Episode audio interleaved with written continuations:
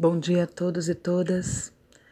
Espero que todos estejam bem com suas famílias, seus amigos, seus colegas de trabalho, agora remotos, né? E eu gostaria de falar aqui hoje sobre algo que me tocou muito, né, numa conversa que eu tive com uma grande amiga minha que é que é do Rio e ela é coordenadora de um colégio grande lá e embora ela seja coordena, o cargo seja coordenadora, ela atua como diretora pedagógica. E neste momento, né, um, um grande desafio de achar um formato ali de é, aproximar pais, escola, alunos, professores, né, e, e manter a questão do conteúdo daquilo que se precisa trabalhar. E em meio a tantos desafios, ela vem lidando com muitos. É, um deles, naturalmente, é algo que, que está é, sendo comum a todos nós, que é a questão de lidar com, com as pessoas e com as suas dificuldades ou facilidades né, em, em aproveitar o melhor desse momento, em buscar soluções para os problemas que estão surgindo neste momento.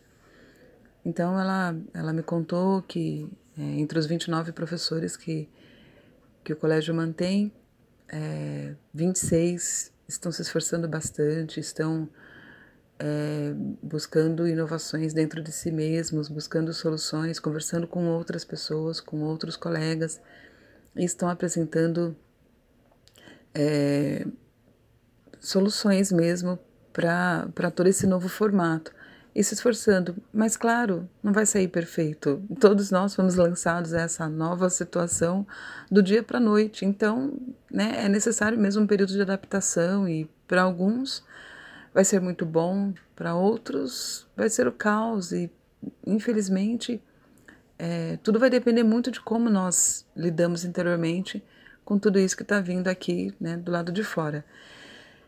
E aí ela comentou que é, três professores são muito resistentes e criam conflitos e quando vem uma solução eles nunca aceitam. E eu fiquei ouvindo com atenção para saber o que, que ela iria fazer com isso, né? E, e ela fez com esta dificuldade desses três professores o melhor que eu que eu não teria pensado em fazer. É por isso, né? Por isso que a gente tem que estar cercado de pessoas melhores que nós. Eu sou cercada de pessoas muito melhores que eu. E aí eu fiquei ouvindo e ela então, ao conversar com todo o grupo de professores, ela começou dizendo, né, o quanto ela tinha orgulho de estar ali, né, com todas aquelas pessoas e que muitos delas, muitos deles eram muito melhores que ela. É, alguns com doutorado, outros com mestrado em áreas é, bem diferentes, interessantes. E e outros né, que faziam cursos que ela nunca nem tinha ouvido falar. Então, eu, primeiramente, né, eu achei isso de uma humildade né, gigantesca. É, e quando ela começa a conversa assim, ela, ela quebra todas as resistências a, a ser ouvida, né, a ser compreendida. As pessoas simplesmente se desarmam e a ouvem com atenção. E ali ela teve uma longa conversa, né, falando do quanto todos estavam é, nas mesmas condições de dificuldade, mas que era o momento de cada um extrair o seu melhor. Era o momento de cada um buscar dentro de si os recursos internos para poder encarar né, esse processo e buscar nos recursos externos, né, no que nós temos nesse momento, que é a internet e, e todas as conexões que ela que ela nos permite fazer as soluções. E era o momento de nós nos desapegarmos, né? Ela dizia, é o momento de nós nos desapegarmos é, do que do que foi até agora. É a hora de simplesmente é, utilizarmos toda a nossa experiência, utilizarmos o talento né, especial que cada um aqui tem é, em busca de um único objetivo, que é o de sairmos mais fortes e melhores de tudo isso. E, e eu fiquei impressionada como no meio de tantos problemas que ela vem administrando, ela conseguiu ter serenidade para abordar né, 29 professores, 29 cabeças, né, vidas, famílias diferentes, origem, educação, formação, mas que estão ali contribuindo, porque são as pessoas diferentes que contribuem para um grupo ser mesmo muito bom. Eu falava muito isso para os meus grupos de alunos que faziam o PREX, né, que é o nosso TCC, o quanto as diferenças iriam contribuir para que aquele grupo tivesse um bom resultado no seu trabalho. E embora isso muitas vezes fosse motivo de vários conflitos, é, no final os grupos percebiam que era o fato de, de todos ali terem algo diferente para contribuir, mesmo que fosse a própria dificuldade, que fazia é, aquele trabalho crescer. E, e aí eu me lembrei de um texto do Max Geringer, que é, é, é um grande escritor, palestrante, e viveu é, o ápice né, da vida corporativa. Ele foi, acho que, vice-presidente da PepsiCo, se eu não me engano. Ele teve vários cargos é, executivos. E ele conta do Raul. Né? Mas primeiro, antes de contar do Raul, ele conta do Pena. Né? Então, quem era o Pena? O Pena foi o aluno mais brilhante da faculdade. O Pena era inteligentíssimo. O Pena é, se envolvia em tudo que fazia e todo mundo queria fazer parte do grupo do Pena e porque ele fazia o trabalho sozinho, né, ainda com capa de nanquim, né, naquela, naquela época em, a qual ele se refere, as capas eram de nanquim, o Pena era caprichoso, o Pena deixava todo mundo colar dele, e tinha o Raul. O Raul estava sempre ali nos grupos do Pena, dando apoio. Quando o Pena pensava que ele ia precisar de alguma coisa, o Raul já providenciava. O Raul estava sempre ali é, driblando né, as dificuldades para que o Pena pudesse é, brilhar, para que o Pena pudesse né, chegar ali ao fim do trabalho.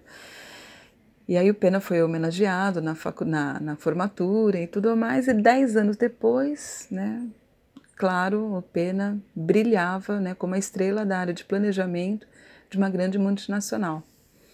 E quem era o chefe do Pena? O Raul. Né? E aí ele quis entender, poxa, mas como, né? Aí ele foi conversar com o Raul, né? Mas como, né, Raul? Que bacana, tudo mais. Mas como, né? Você conseguiu? E ele falou, não, nada demais. Eu, eu sou cercado de pessoas brilhantes, né? E eu apoio, apoio, ajudo né, as pessoas a, a, a, a terem né, tudo que elas precisam para poder realizar o trabalho delas da melhor forma possível.